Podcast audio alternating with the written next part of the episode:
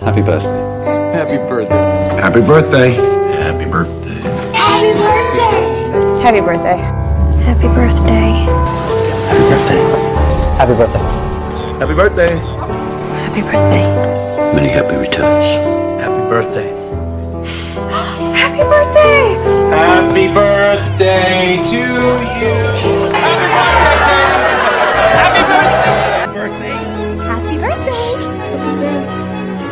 Birthday, my little mouse. Happy birthday. Happy birthday, son! Happy birthday, Happy birthday, Louis, darling. Happy birthday! Happy birthday to you. Happy birthday. Alles Liebe zum Geburtstag. And uh, happy birthday to my girlfriend. So I, I wish for you a happy birthday. Very happy birthday. Happy birthday. Happy birthday, Uncle Daniel. Happy birthday. お誕生日おめでとう。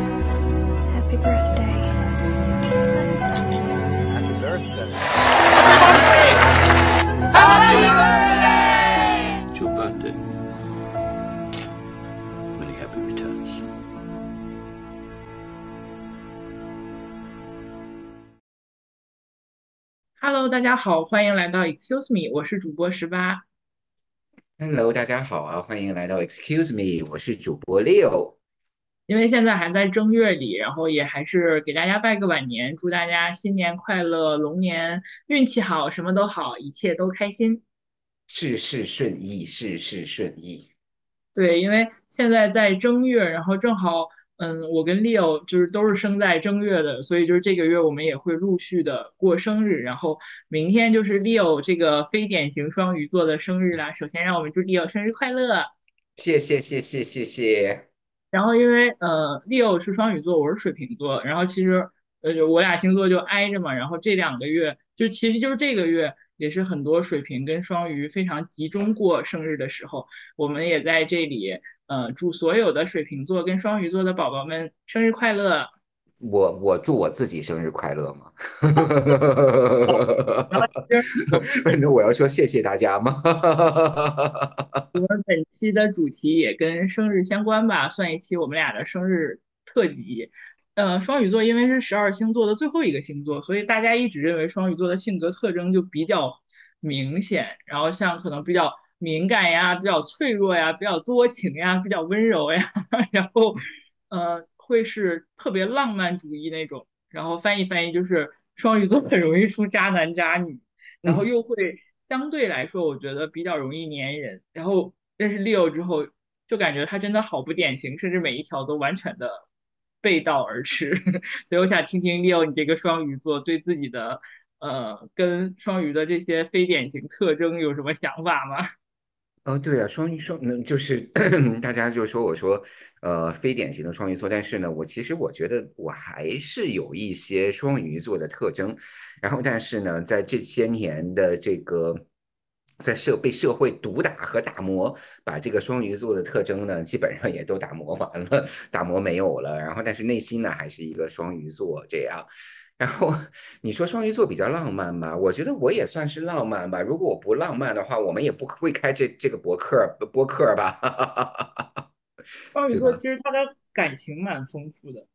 对啊，然后就是其实因为你我们做这个播客的话呢，起码要感情丰富嘛。然后就是不是，其实大家也听我们播客，如果大家是我们常听众的话呢。就听我们播客，我们播客真的是什么话题都聊，然后也没有一个主线，然后什么主线也没有，然后就是散的像一滩散沙一样，这不就双鱼座的特征吗？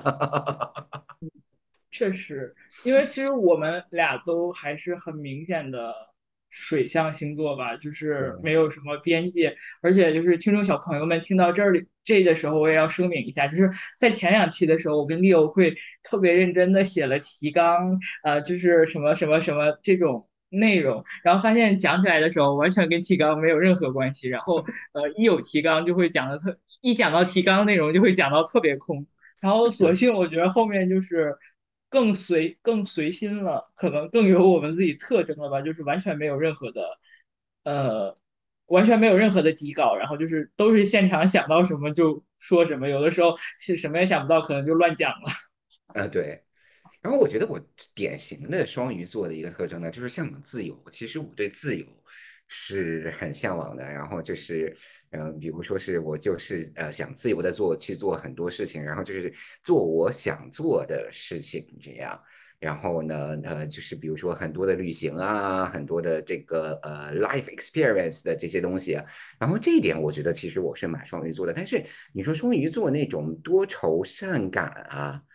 然后，呃，其实，在录节目之前，我跟十八也在就是在讨论这期节目话题的时候，我说，其实我是大家可能就觉得我是一个天生的很乐观的，然后又很积极向上的一个人，是吗？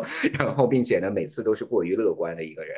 然后，但是呢，其实也是有时候会这个多愁善感。但是多愁善感呢，可能这个事情呢，只有我自己一个人会知道喽。然后就是可能到了晚上夜深人静的时候，自己就突然间陷入了一个这种呵呵 这个恐惧的漩涡里面。然后，但是呢，我觉得双鱼座的另外一个特征呢，就是忘性比较快的这种哈。第二天早上起来就把昨天晚上的这种恐惧的漩涡也忘掉了。那我觉得这点还挺好的，就所有幸福生活的源泉，最后都归结成了当一个健忘的人，很不错。嗯，哎，然后我觉得其实双鱼座就是挺多愁善感的，然后另另外一个方面就是他们会对情绪比较敏锐。那我觉得你好像确实是一个对人比较，就是对各种呃信息或者是人呀或者是事件都是比较敏锐的人，这一点确实还挺像的。而且我挺好奇，就你刚才说的那点，就是什么样社会的毒打，嗯，帮你把本来很双鱼的点变成了很不双鱼的点呢？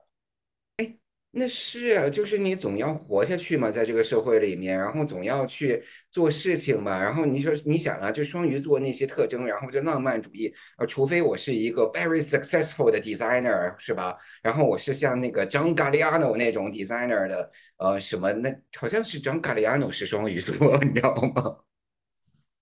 双鱼座就是那种艺术相关的东西的，我觉得还挺多的。对，然后呢？那除非是这种嘛？那你想，我做生意的嘛，然后做 business 的这种人嘛，然后那你肯定是要就是不断的去隐藏自己的情绪，和不断的去这个更加理性的去思考，才能成功嘛。然后呢，你为了这种成功的欲望的话呢，就慢慢就把自己毒打成这个样子了。然后，因为 business 还是一个理性，就是它需要那个感性的那些，就是对于这些所有事件的感知，然后你可以做一个很快的判断，但是你这个判断的其实这个过程是一个更加理性的过程，然后所以就慢慢的把自己的这个理性的呃这一面呢，慢慢的培养出来。那你想培养出来的话，就是理性的这一面和这个就是在这个呃做生意的过程中，你就会觉得越来越好用嘛，越来越好用，你感性的这一面慢慢就隐藏隐藏到。这个理性的这个背后喽，然后所以就变成了现在这个样子了。懂了，就是生活和和社会的毒打，让你从多愁善感的双鱼变成了冷静理智的摩羯。对，就充斥着哲成年人的哲学和成功人士的自我剖析呢。哦，你在讽刺我呢？这个我抓住了。这叫这叫阴阳。所以。你你自己觉得，可能感性跟理性在你的性格底色中是哪？到底是哪个会占的部分比较多一点？嗯，我觉得还是感性在，就是在底层的这种思维里面，感性占的是更多的。就这个，我觉得就是生来是作为双鱼座哈，生来为人，好多事情啊，你是改变不了的。就是真的，就是自己的性格各个方面哈，呃，其实最深层的那一面是改变不了的。就是我掩盖的再好，有时候也会露出马脚来，小尾巴也会露出来，对吧？就是有的时，有的时候做事情啊，然后做事的时候，然后就是就想沿着自己感性的那一方走，然后呢，对自己的心理暗示就是，哎，自己的命比较好，怎么走都会对的。我我觉得这点其实还挺明显的，就是好像现在大家。嗯，这个也会有，就是起码我们开始工作，然后长到一个年龄，大家都会挺有共鸣的，就是好像会不得不为了一些现实的目标，比如说获得好工作，然后在工作上取得好进展，然后大家把一些自己可能很性格底色的部分会掩藏跟压抑，因为可能就是性格底色它是有很多不完整或者有缺憾的地方，它并不适合这个标准化的社会。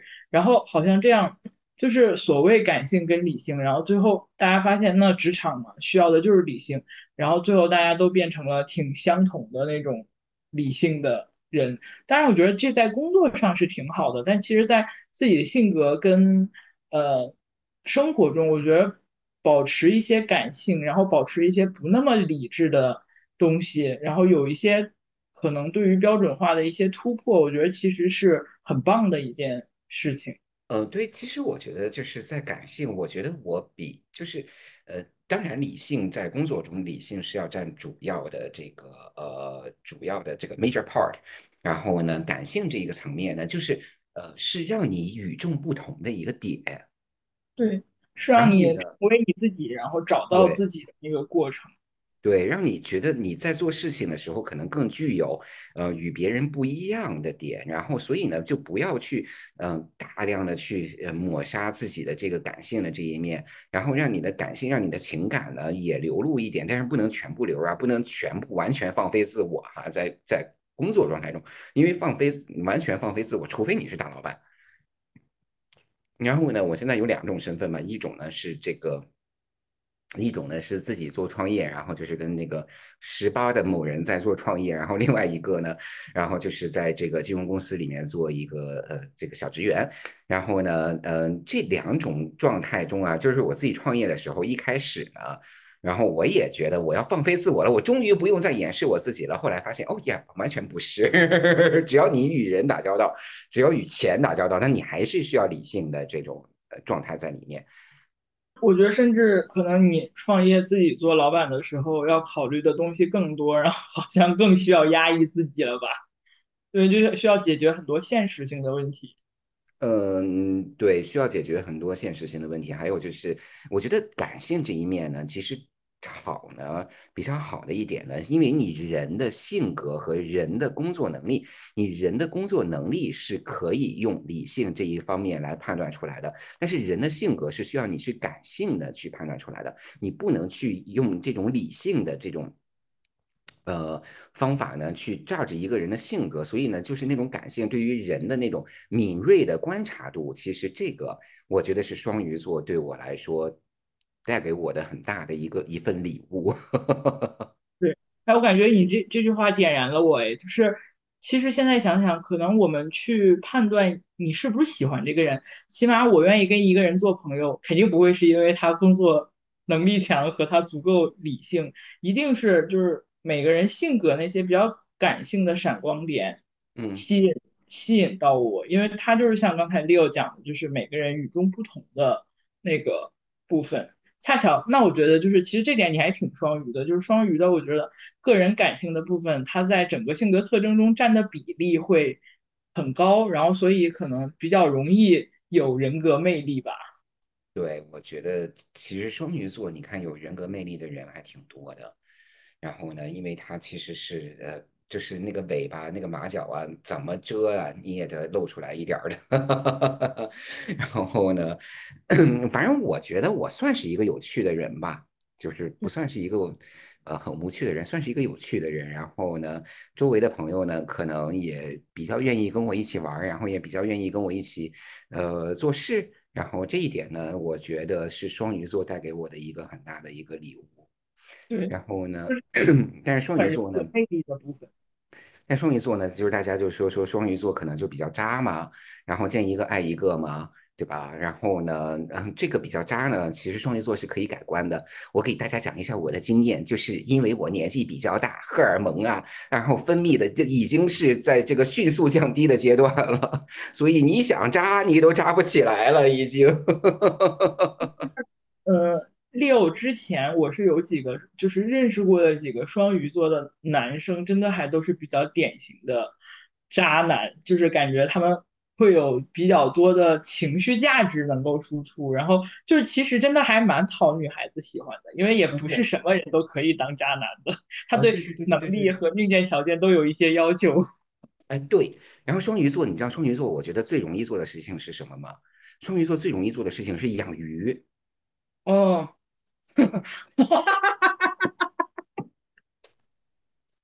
就养鱼，双鱼座真的是一把好手，就是对谁都能那个什么，对谁都你们情绪价值很丰富，我觉得。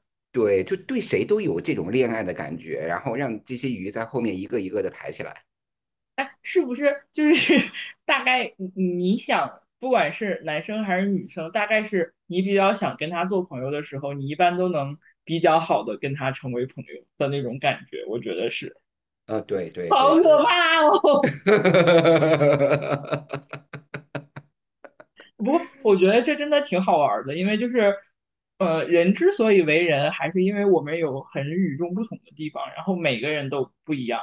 其实这两年也会老听到一些声音，就是比如说，呃，你要少情绪内耗呀，然后就是不要情绪化的去看一些问题啊。当然，我觉得在工作场合是都适用的，因为工作本来它就是一个，呃。就是我们付出体力脑劳动和脑力劳动，然后赚取报酬的这样的一个公式标准化的流程。但其实除此之外，大家不必太苛求自己。我觉得是性格上的一些内容，就是有的时候想情绪化，或者想内耗，或者你自己有一些并不那么理智的爱好的时候，我觉得其实是可以可以给自己这样的一个空间的，不必压的那么紧。比如说，感觉 Leo 就是购物的时候就毫不理智。嗯，对，这个其实是很典型的双鱼座的。然后就是那个购物完全不理智，然后看好什么买什么。然后那天那个回家过年的时候，我妈还在说：“我说你真的是看好什么买什么呢？” 因为对，因为有有一次交流的时候还听你说，就我我本来以为你应该是就是。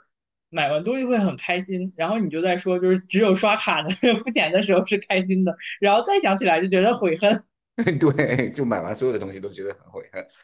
然后就是嗯，但是这个呢，我现在呢，就随着这个荷尔蒙的越来越低哈，年纪越来越大，这个购物的欲望都减低了很多呢。这个好事儿，可以发展。哎，但其实因为说到生日嘛，就是每次过生日，其实也有年龄的一个增长。但是我觉得你是我认识的人中就非常跟你的真实年龄，我觉得有比较大的反差。就是其实你算八零后对吧？是八零初的八零后呢，还是？但是我感觉你的生活状态跟整个心态其实还就是特别年轻，而且。我们大概认识了也有那么两年的时间，就我感觉，其实就是你有在进化的越来越年轻的感觉。哎，我觉得这一点呢，其实不是因为我自己的生活状态的问题和我自己的这个意识的问题，是我觉得可能是一个什么样的点呢？是我本来我的生活的状态和我的思维方式就非常非常的西化。嗯，然后因为现在年轻人呢，其实思维方式。嗯，就是我我没有说那些呃某一某一些这个呃年轻人哈，但是大部分的年轻人他的思维方式是现在是越来越西化的。就所以呢，就导致了这个我可能就是我的生活方式跟现在年轻人西化的生活方式和思维方式是比较相像的，就是觉得大家就是觉得我可能是比较年轻。另外呢，我的脸呢看起来又很年轻，然后真的花了很多钱才看起来这么年轻，你知道吗？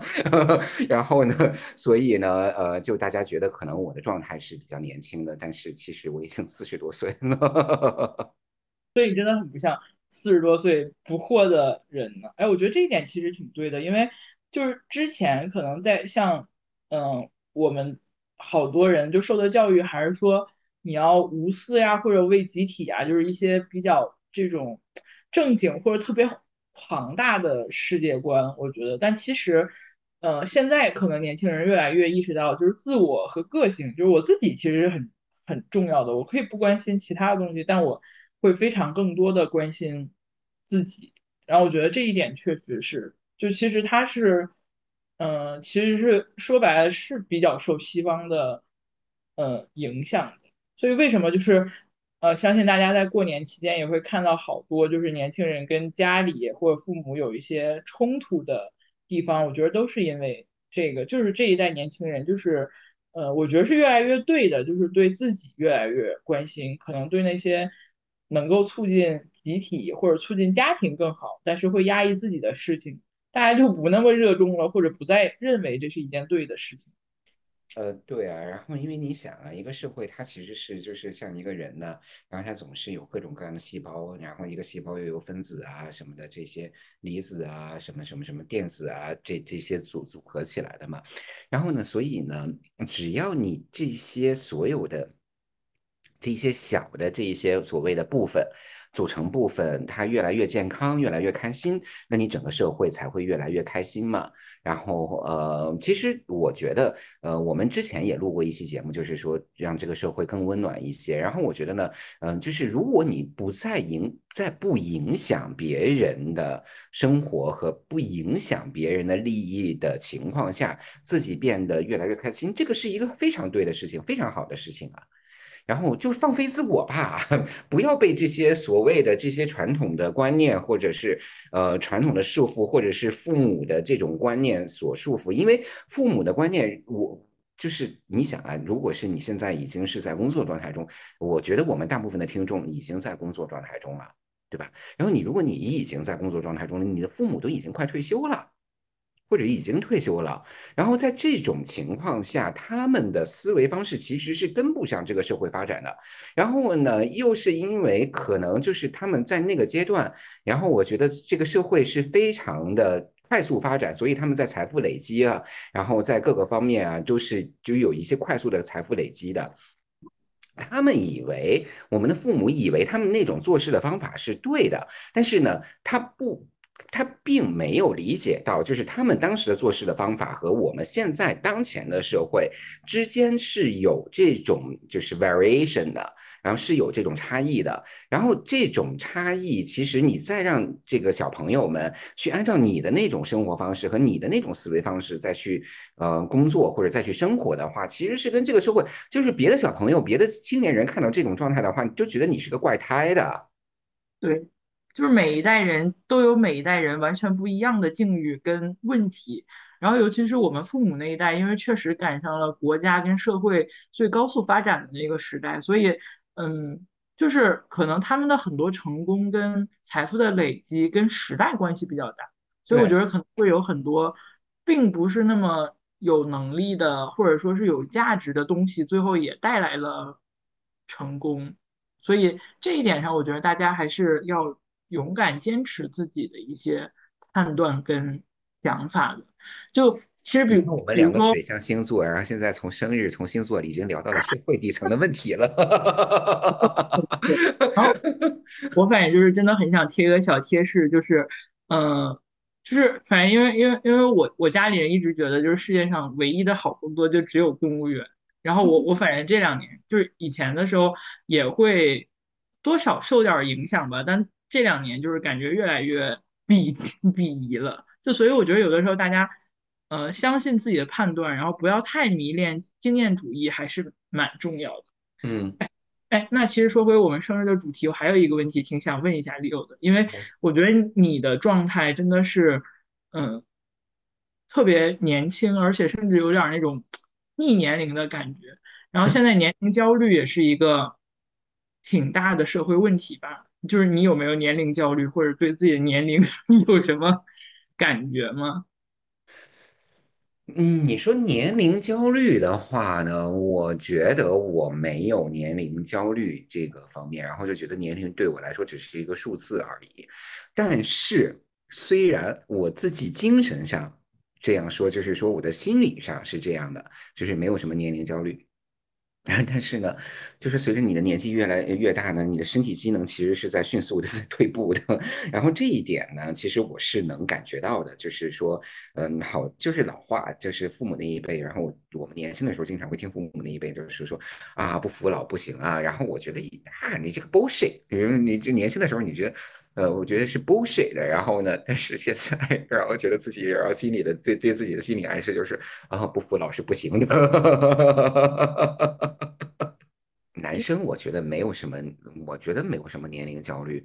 然后就是看起来老一点吧。然后但是呢，你的社会经验和这个各个方面啊，慢慢就是迈入佳境的时候，自己觉得也蛮开心的。哦，懂了。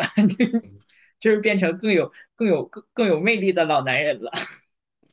哎，对，然后这一点呢，就是很多男男男男生呢，其实我觉得就是呃，反正我觉得我自己是不油腻的。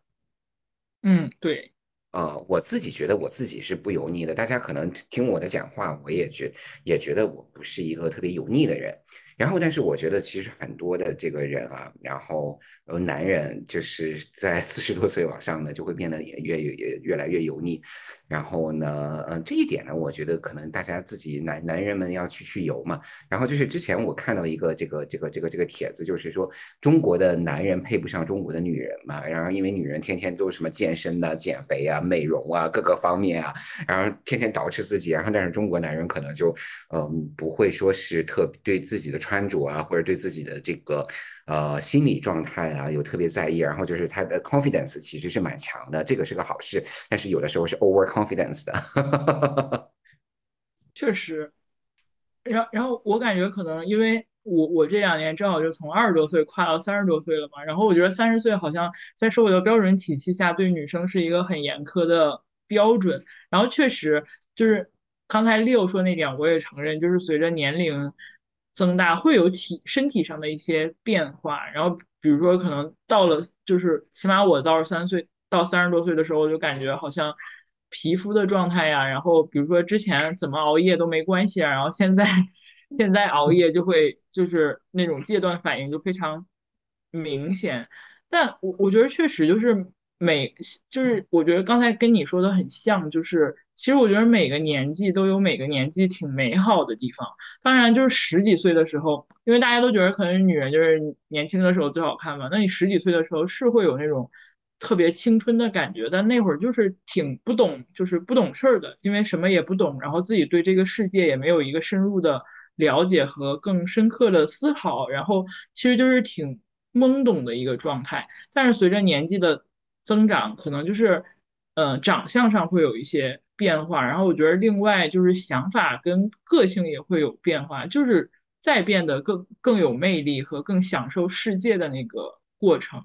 所以我觉得不管男人跟女人，可能每个年龄段段确实都有呃比较迷人的地方，当然也会有一些改变，但我也是觉得就是不要去把自己太多的精力放在为年龄焦虑的这件事儿上。如果有这种精力，还不如 好去健健身、护护肤，然后可以听一下我们之前美容 专辑的那期内容。大家通过可以通过一些手段，我觉得让自己状态变得更更加好一点，这是一个嗯，我觉得随着年龄增长蛮不错的一个心态。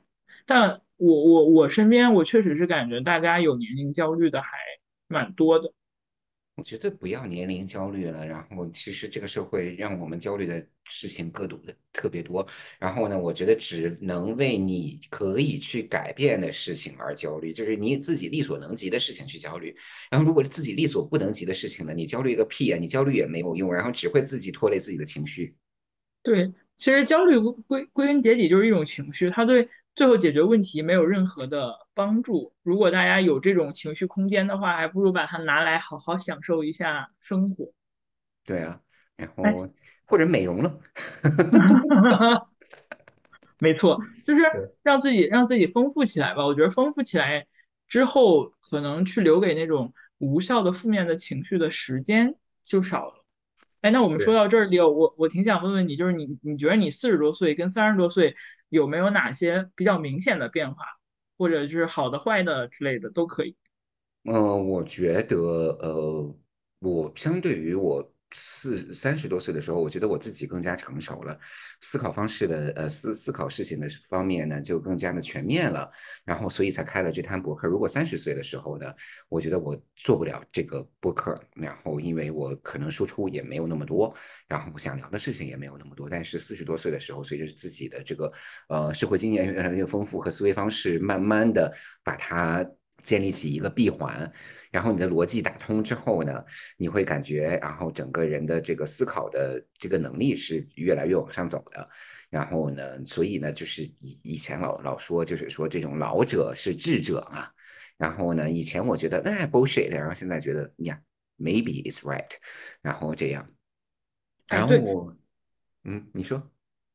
我觉得你不太油，你完全不油腻，可能跟这点也有关系。因为你刚才也说到油腻，而且我觉得现在男人的油腻有的时候不分年龄。我感觉有一些零零后的小朋友，九九零后的，就是很年轻的小男生们也很也很油腻，就是那种无知的油腻。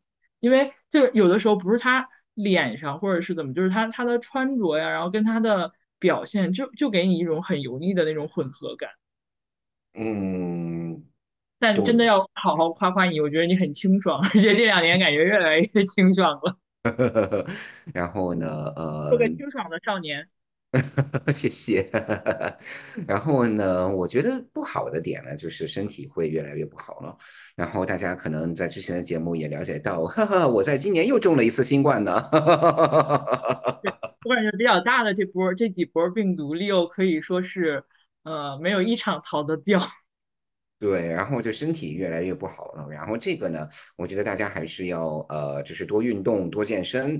然后我可能觉得我看起来比较年轻的，不要脸的说呢，就是 我看起来会比这个正常我的这个年纪的人要年轻一点。可能的原因呢，是我运动习惯比较好，就是我每天都在运动。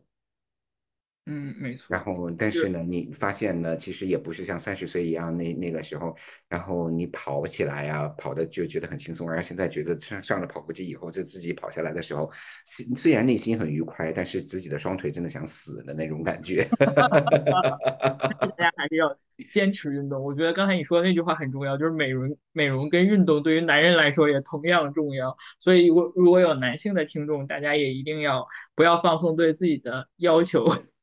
呃，对，其实是这样。我觉得就是不要放松对自己的要求，然后多剪剪头发了。然后呢，美容，我觉得男生呢，就是只要你把脸洗干净，应该都 OK 的。然后因为跟女生不一样嘛，女生还需要化妆啊，或者什么呀，男生也不需要化妆来。然后就把脸洗干净，把头发剪干净，然后其实就 OK 了。然后再把肚子剪下去，哇，perfect。嗯，耶，哎，你这个头型显得头发很多，点赞。所以我觉得，然后之前头发有点长，我现在把它剪的短一点。哎，这个发型少年感更强一点，就很显年轻。哎，所以归根结底，我觉得年龄的增长是一个不可逆的问题。毕竟现在科技也没有发达发达到让大家一夜回春。就是我觉得年龄增长现在就是一个客观的命题。然后既然它不能阻挡，我觉得就是去享受。一一岁一礼吧，去享受每一个年龄段有的特别好的地方。当然，每个年龄段也会有，嗯，各自的挑战跟艰辛，但不要怕，就一直往前走呗。不然你还能，你也你也不可能年龄往回长了。对呀，然后就是，嗯，活在当下，我真的觉得就是活在当下。每一个年龄段有每一个年龄段的活法。然后起码我现在还没有开始盘串呢，你想？没错，我觉得，因为那个之前我们在过年的时候在家也录了播客，然后我就会发现今年我好像就以前我对呃盘串这件事非常嗤之以鼻，今年不知道为啥，就是突然感觉它好像比较顺眼了，感觉这件事情，所以真的 是哦年龄的增长。起码我现在还没有盘串儿，然后对于串儿啊，对于呃什么玉石啊，对于红木啊什么的，还是不感兴趣的呢。还是好好买一下爱马仕吧。嗯 嗯，对哦，但是但是我觉得就是随着年龄的增长哈，就是爱马仕对于我的这个情绪价值也越来越低了，就没有任何的开心的点。天哪，价爱马仕已经满足不了你了，你你上面还有什么其他品牌供选择吗？哦，不是，就精神上的，就可能自己对精神上的追求越来越多了，然后我好不要脸呐，觉得挺好的，挺好的，你这样还省钱了呢，恭喜。嗯，对，然后就就开始，你就要开始看书了。可以，可以，看书不比买爱马仕呃性价比高得多，你以后要更享受精神上的愉悦。对，然后开始看书了，开始自己研究做菜了什么的。嗯。哎，我觉得这些都是挺去，就是防止油腻的方法，你你保持住很好。对，哎，然后其实最后挺想听你分享一下你今年给自己买的生日礼物的。哦，也是哈，我今年呢，其实是我其实是一直就是看到这个广告的时候，看到它的宣传片的时候，我就想想买。然后因为我是一个资深的苹果迷嘛，就是从苹果一开始出那个，呃，就是那个什么呃 iPod。就是那个 music 那个 MP 3的那个东西的时候，我就开始买苹果的产品，然后自己也是用苹果的全家桶，就包括 Apple TV，然后 MacBook，然后包括这个呃这个它的音箱，然后它的手机、它的 iPad、它的手表，然后它的 everything 我都买。然后今年呢，就突然间看到那个宣传片，然后他今年出了 Vision Pro，然后我就说哦，我一定要买。然后一出的时候我就买然后，结果没有买到，然后也没有抢到。那个在美国的那个网站上去抢的时候，其实寄给朋友的话，然后嗯也没有抢到。其实，然后呢，嗯，就是呢，可能最近呢，由于大家体验过的退货潮的问题呢。然后呢，黄牛手里的这个 Vision Pro 是越来越便宜的呢。然后我就在香港花了差不多原价，美国原价的这样的一个价格。然后呢，我就去去那个呃电电脑市场里边去买了一个 Vision Pro，太他妈牛逼了！这个产品真的是太他妈牛逼了。这个是我用过最好用的 VR，然后真的是你你放眼望去没有任何的颗粒感那个屏幕，然后真的是太牛逼了。然后这个我觉得这个产品真的除了重没有其他的缺点。哎，期待你好好使用之后再给大家更新一期使用体验哦。嗯嗯，可以。然后呢，呃，但是呢，其实大家买的时候呢，也要呃呃，就是这个 Vision Pro 给大家几个建议，就是你买的时候呢，你也要去呃，就是呃。小心一点，然后因为它现在呢，除了美国的那个 App Store，就是那个苹果的应用商店有对 Vision Pro 开放之后呢，它其实在全世界其他的地区它都没有开放，所以你是下不到这个呃。就是应用的，然后呢，就是呃，如果你想改变你的地址的话，你要先把你的这个 Apple Music 和这个呃它的那个 TV 啊，就是 TV Plus 那个呃它的订阅啊，全部取消掉。TV Plus 可能在国内没有，对吧？然后但是 Apple Music 在国内是有的。然后呢，你要先把它取消掉，然后你取消掉，你也不能立马换换那个地区 Apple Store 的地区，然后你要等到你的 Apple Music 的那个。Subscription 到期以后，你的订阅到期以后，你才能换。所以我他妈今天刚才换到美国市场里面去。OK，那这不是提前人家不是呃掐掐了点帮你庆祝生日了吗？是的呢。好啦，我们这期差不多就到这里结束了。然后在这个寒冷的，呃，现在也还算是冬天吧，因为水瓶座跟双鱼座确实就是一般在正月生的，所以每次都是在这个。辞旧迎新的时间点过生日，我觉得就还还是蛮奇妙的体验。再次祝 Leo 祝十八生日快乐，然后也祝所有的水瓶座和双鱼座的小伙伴们生日快乐，让我们开启这崭新和充满期待的一年吧。然后祝大家今年都呃心想事成。然后生日的愿望一向是事以密成，所以就不再问大家生日愿望了。然后祝就祝大家所有的愿望都能实现，祝大家开开心心吧。对，明天 Leo 有 birthday party，我们也祝他生日愉快。谢谢谢谢谢谢，拜拜拜拜。